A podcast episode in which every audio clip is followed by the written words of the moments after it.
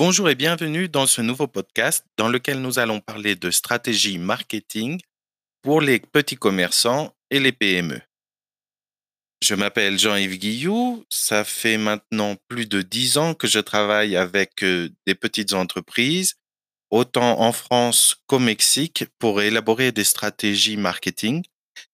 Et le but de ce podcast est de pouvoir vous présenter les dernières évolutions en termes de marketing pour les commerces de proximité et les petites entreprises. Alors, on va parler de tout dans ces podcasts. On va parler aussi bien de publicité de Facebook, Instagram, par email, mais toujours en pensant aux besoins spécifiques des petites structures, que ce soit les restaurants, les fleuristes, euh, les plombiers, vraiment savoir comment utiliser Internet et la force du marketing sur Internet pour pouvoir faire grandir votre entreprise. Alors toujours euh, en pensant au temps, euh, parce que un élément important, c'est le temps. En étant chef de petite entreprise, on a déjà énormément de choses à faire. Il faut s'occuper des clients, des employés.